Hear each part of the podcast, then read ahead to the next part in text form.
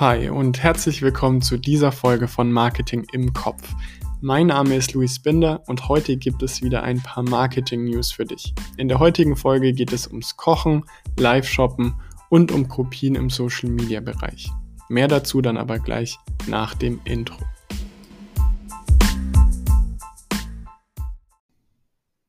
Heute starten möchte ich mit Douglas.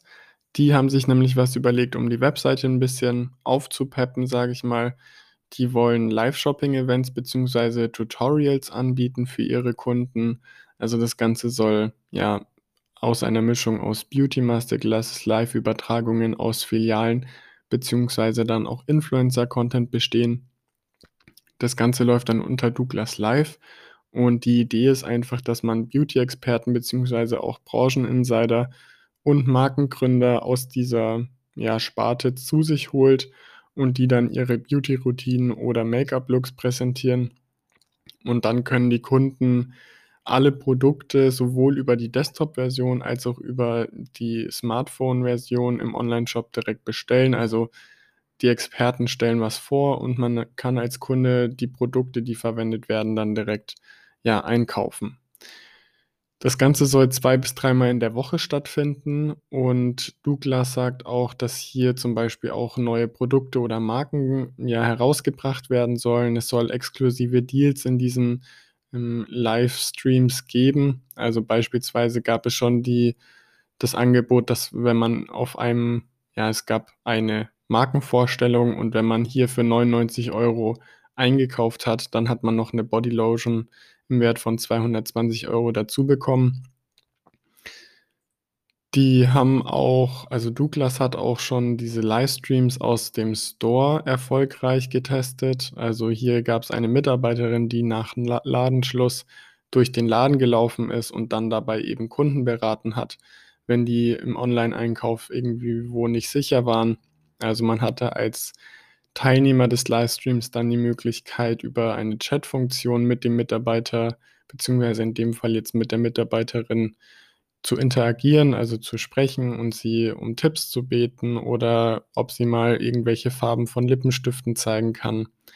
Und die hat dann auch noch Hintergrundinfos zu Marken und Produkten gegeben.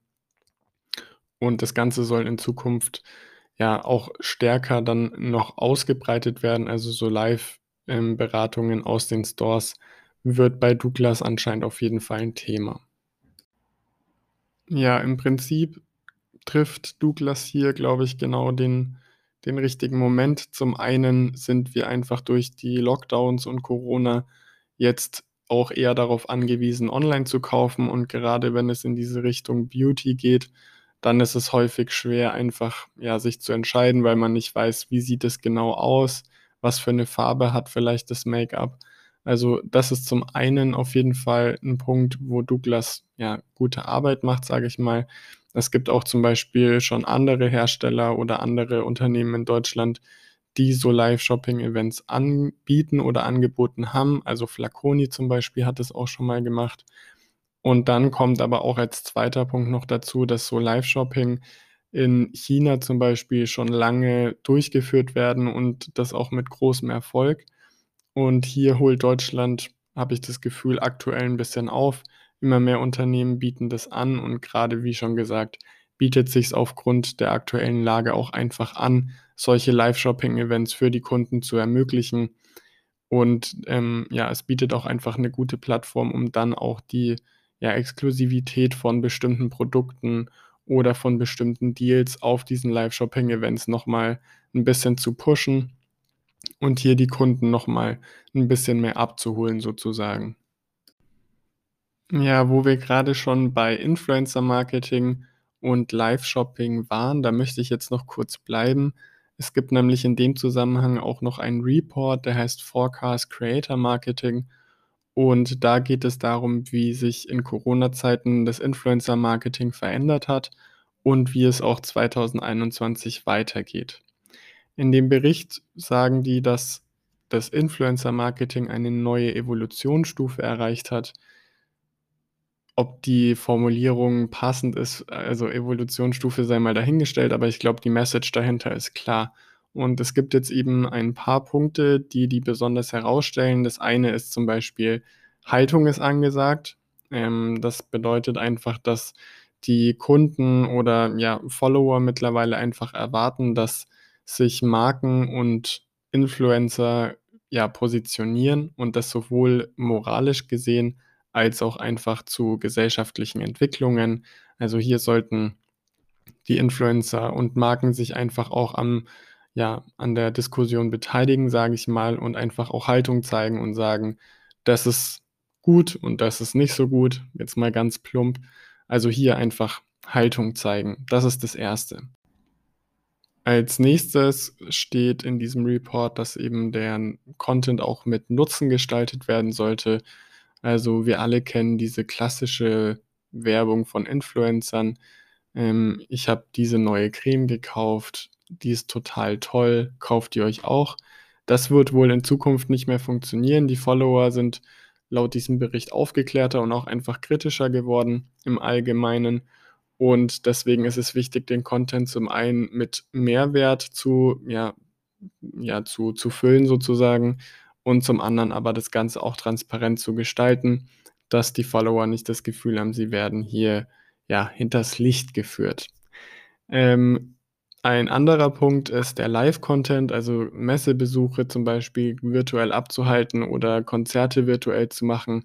Das sind wir ja mittlerweile durch Corona einfach schon gewohnt. Und ja, diese Livestreams, die werden wohl auch 2021 nicht abreißen und ähm, ja, weiter im Fokus stehen.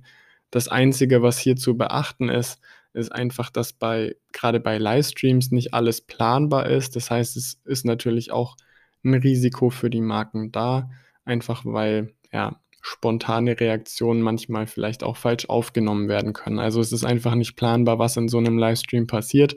Klar kann man diese grobe Richtung irgendwie vorgeben, um was es gehen soll, aber was dann letztendlich passiert, das liegt ja auch zusammen mit dem, mit den Kunden, die dann vielleicht auch interagieren oder die da vor Ort sind.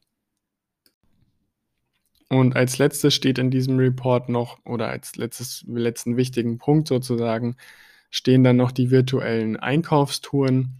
Ähm, der Onlinehandel ist gerade im letzten Jahr mit Corona extrem gewachsen und viele Kunden haben einfach alles online bestellt oder das, was halt online zu bestellen war. Allerdings geht da natürlich auch der persönliche Kontakt und ähm, ja, dieses persönliche Beratungsgespräch verloren und das vermissen eben viele Kunden.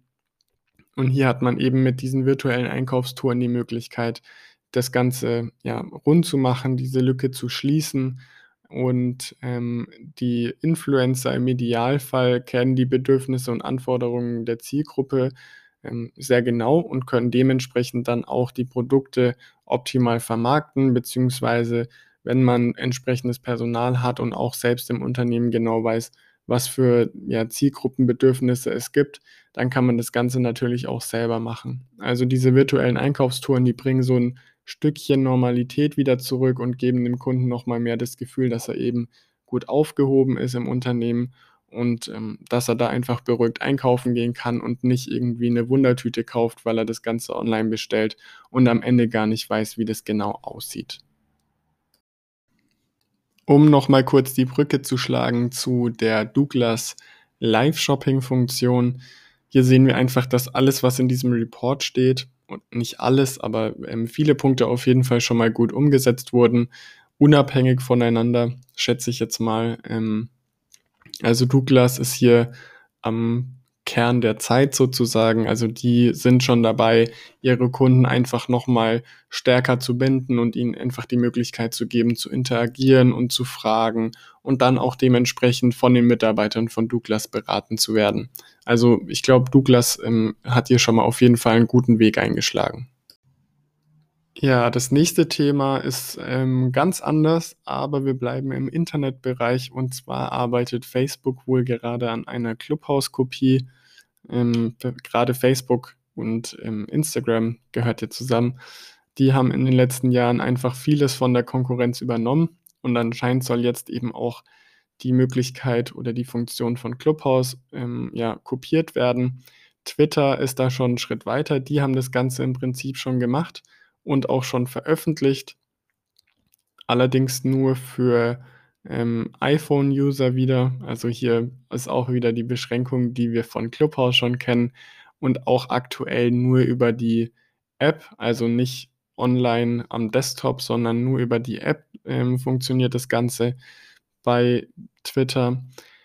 Grundsätzlich sagt Twitter zum Beispiel, dass aktuell der Vorteil von ihnen ist, dass es keine Beschränkungen in diesen Talkrunden gibt. Also, bei Clubhouse ist die, ähm, Zuhörerzahl anscheinend auf 5.000 begrenzt. Das soll bei Twitter nicht der Fall sein. Ähm, und weiter geht es hier auch drum, ob zum Beispiel Aufnahmefunktionen, ähm, eingefügt werden sollen, dass die Kunden die Möglichkeit haben, solche Gespräche im Nachhinein noch mal anzuhören. Es geht wohl nicht darum, komplette Gespräche aufzuzeichnen, sondern einfach die Möglichkeit darzustellen, einzelne Punkte, die in diesen Talkrunden, ja, zum Thema standen, aufzunehmen und das Ganze dann eben in so 'ner Kurzzusammenfassung den Leuten dann als Möglichkeit geben, das noch mal anzuhören. Ähm, genau, außerdem soll wohl eine neue Funktion dazukommen bei Twitter, die die Möglichkeit gibt, Redner, die sich zum Beispiel schlecht benehmen oder die einfach, ja, Sachen sagen, die sich zum einen nicht gehören oder nicht zum Thema passen, herabzustufen. Also, hier scheint viel in Planung zu sein und, ähm, es ich glaube, es wird auf jeden Fall spannend, weil grade Facebook und Twitter haben einfach schon eine große Community, also, die müssen das nicht mehr aufbauen und haben auch parallel dazu noch viele andere Funktionen. Das hat Clubhouse einfach aktuell nicht. Das hatte ich ja auch schon mal in 'ner früheren Folge gesagt. Wenn es dich interessiert, dann hör da einfach mal rein. Ähm, ich glaube einfach, dass Clubhouse sich in dem Moment einfach weiterentwickeln muss, sonst übernehmen Twitter und Facebook diese einzelne Funktion, die es gibt, adden da vielleicht noch einzelne Funktionen drauf, also, zum Beispiel dieses Nachhören oder dass einfach unbegrenzte Räume entstehen können. Und ja, dann wird Clubhouse für die meisten einfach uninteressant, weil die einzelne Funktion an sich, die ist ja, das ist 'ne nette Funktion, aber wenn ich bei was anderem mehr bekomme, dann gehe ich wahrscheinlich eher zum anderen. Um noch ganz kurz bei Clubhouse zu bleiben, für alle, die sich fragen, was eigentlich immer diese Gesichter auf der App zu bedeuten haben, ähm, beziehungsweise auf den App-Icons. Das ist eigentlich 'ne ganz coole Aktion, denn die beiden Clubhouse-Macher haben sich überlegt, dass man hier Indie-Künstlern einfach 'ne Plattform bieten kann. Ähm, letzte Version war es Bomani X und wenn man jetzt das Update schon gemacht hat, dann ist da ein Axel Manzur zu sehen.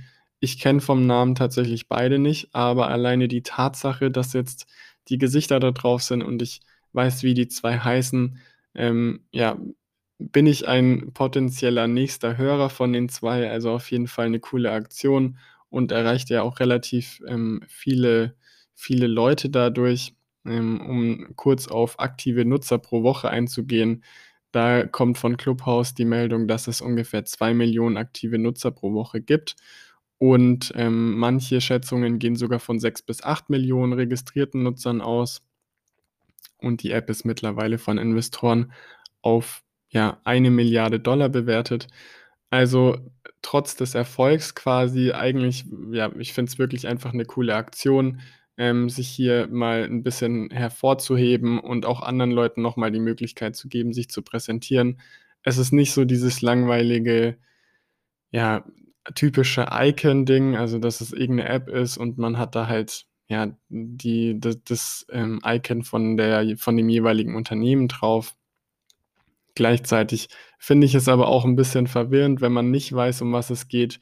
Ähm, ich zum Beispiel bin am Anfang davon oder ich fand am Anfang, dass dieses Icon eher aussieht wie so 'ne Foto-App, wo man irgendwie Bilder bearbeiten kann. Ähm, also, so richtig 'ne Verknüpfung gibt's da nicht, zumindest nicht für auf den ersten Blick. Ähm, trotzdem, wie gesagt, coole Aktion, ähm, finde ich einfach, ja, gut, so eine Büte Bühne für andere auch anzubieten. Ja, ein anderes Thema ist Microsoft. Die hatten letztes Jahr ja schon Interesse an TikTok. Ähm, da hat der Deal aber allerdings nicht geklappt. Jetzt hat Microsoft wohl Interesse an Pinterest. Ähm, wenn diese Übernahme stattfinden sollte, dann wäre das die größte in der Geschichte von Microsoft. Der Marktwert von Pinterest ist während der Corona-Krise um mehr als 600% gestiegen und liegt aktuell ungefähr bei 51 Milliarden Dollar. Wie schon gesagt, das wäre die größte Übernahme. Ähm, ich habe das Gefühl, dass Microsoft ja aktuell sehr starkes Interesse an so Social-Media-Themen hat ähm, und da einfach weiter mit einsteigen will. Also LinkedIn gehört ja bereits zu Microsoft, ähm, aber man sieht einfach deutliches Interesse an auch anderen Plattformen. Ich bin auf jeden Fall gespannt, wo die Reise mit Microsoft hingeht, ähm, was für zukünftige ja, Unternehmensplattformen es hier geben wird und ob vielleicht Microsoft auch irgendwann selbst eine Art Social Media nochmal ins Leben ruft. Wie gesagt, LinkedIn gehört schon dazu, aber anscheinend reicht es Microsoft nicht, beziehungsweise vielleicht haben sie hier auch einfach Potenzial erkannt und wollen das Ganze noch ein bisschen breiter streuen. Ja, und abschließend möchte ich jetzt noch kurz über drei neue Testimonials sprechen von verschiedenen Unternehmen. Ähm, das erste ist Thomas Müller bei Knoppers. Hier hat ähm, ja, Knoppers Deutschland, sage ich jetzt mal, einen Vertrag mit dem Fußballspieler über zwei Jahre abgeschlossen. Im April soll die ganze Kampagne starten. Ähm, das soll über TV-Spots, Online-Aktivitäten und Social-Media-Maßnahmen geschehen, beziehungsweise es soll dann auch noch ein Gewinnspiel stattfinden, ähm, kurz bevor die Fußball-Europameisterschaft ist. Zu gewinnen ist wohl ein Meet and Greet mit Thomas Müller und äh, man hat die Chance auf handsignierte Gewinne des Fußballspielers, beziehungsweise ähm, ja, Thomas Müller wird in Zukunft wohl öfter auf den ganzen Knoppers-Verpackungen zu sehen sein. Ähm, auf jeden Fall eine spannende Kombination. Das wäre jetzt, glaube ich, nicht der erste, ähm, de, ja, das erste Testimonial, wo ich gesagt hätte, ja, das passt. Ähm, aber ich meine, Thomas Müller hat einen relativ guten Ruf, sage ich mal. Ähm, das kann sich natürlich auch auf die Marke übertragen. Ähm, die Leute, die dahinter sitzen, werden sich schon was dabei gedacht haben, sage ich mal. Wie gesagt, das Ganze läuft jetzt für zwei Jahre in Deutschland ähm, und danach können wir gespannt sein, ob sich vielleicht was verändert, beziehungsweise was äh, Knoppers auch in Zukunft einfach mit der Marke noch weiter vorhat. Ja, und wir bleiben beim Fußball, wechseln allerdings die Marke, denn Jürgen Klopp wird der neue, wird das neue Testimonial von Snickers. Ähm, ja, die, die Kampagne, die mit Jürgen Klopp gefahren wird, bleibt die alte. Also unter dem Slogan Du bist nicht du, wenn du hungrig bist, wird das Ganze gemacht. Der Slogan läuft ja auch schon seit mehreren Jahren. Ich packe euch einfach das Video dazu mal in die Show Notes, dann könnt ihr euch das angucken.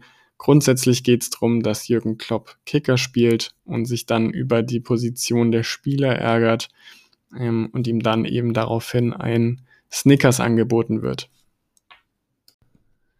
Ja, und damit verlassen wir jetzt den Fußball und auch den Snack-Herstellermarkt ähm, und kommen zu Just Spices und Simon Unge. Die wollen nämlich Kochanfänger anlocken. Für alle, die nicht wissen, was Just Spices ist, die ja, machen Gewürzmischungen und verkaufen die. Und Simon Unge ist ein YouTuber ähm, und das Ziel dieser Kampagne ist einfach Fix-Food-Gerichte zu vermarkten und damit eben eine neue junge Zielgruppe für das Kochen zu begeistern. Ähm, das Ganze gibt es in einer limitierten Stückzahl deutschlandweit in allen Rewe, Edeka und Globus-Märkten und ist auch online erhältlich. Ähm, in der Fix-Food-Kategorie ist es hm, ja, ist die Kooperation mit Simon Unge und Just Spices die erste Influencer-Kooperation. Ähm, und ja, es soll einfach dargestellt werden, dass auch eine leckere und ausgewogene Ernährung nicht kompliziert sein muss. Und gerade jetzt mit Corona, wo viele Leute einfach dann Fertiggerichte kaufen oder beim Lieferservice bestellen, wollen die eben zeigen, dass auch ja, für Kochanfänger es leicht ist, schnell lecker zu kochen. Nochmal kurz zu Simon Unge. Es, ja, der ist einer der erfolgreichsten deutschen Content Creator auf YouTube und erreicht täglich ja, fast über 9 Millionen Menschen der kocht dort und zeigt seine Community ja leichte, einfache Gerichte für den Alltag. Ähm, das heißt, auch hier passt es ganz gut von der Zusammenarbeit. Ähm, ich glaube, wir können gespannt sein, ob ähm, Just Spices hier auch wirklich permanent dann in diesen Markt einsteigt und damit sein Portfolio ein bisschen erweitert. Ähm, aktuell hatten die ja wirklich nur Gewürzmischungen, aber gerade so Fixfood-Gerichte passen ja eigentlich in dieses Konzept ganz gut rein. Das heißt, ich glaube, wir können hier gespannt sein, ob es weiter mit diesen Fixfood-Gerichten geht. Vielleicht ist es jetzt auch erstmal ein Test, um zu gucken, wie wird es denn vom Markt angenommen, kaufen die Kunden das, um dann das Ganze entweder breiter auszurollen oder zu sagen, okay, das hat jetzt nicht so gut funktioniert, wir brauchen noch mal ein anderes Thema.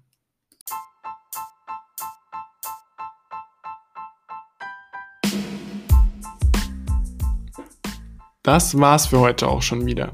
Heute haben wir über viele Influencer-Themen gesprochen und wie Douglas die Möglichkeiten des Live-Shoppings nutzt warum Microsoft was von Pinterest will und auf welche Testimonials wir uns dieses Jahr freuen können. Den Snicker-Spot mit Jürgen Klopp findest du in den Show Notes. Wir hören uns wieder ganz normal am Freitag zu einer weiteren Folge von Marketing im Kopf. Wenn dir gefällt, was du hörst, dann lass gerne eine 5-Sterne-Bewertung da und vergiss nicht, den Podcast zu abonnieren. Und schreib mir gerne, was dir an der Folge am besten gefallen hat. Ansonsten war es das heute von meiner Seite. Wir hören uns in der nächsten Folge. Mach's gut, bleib gesund und ciao.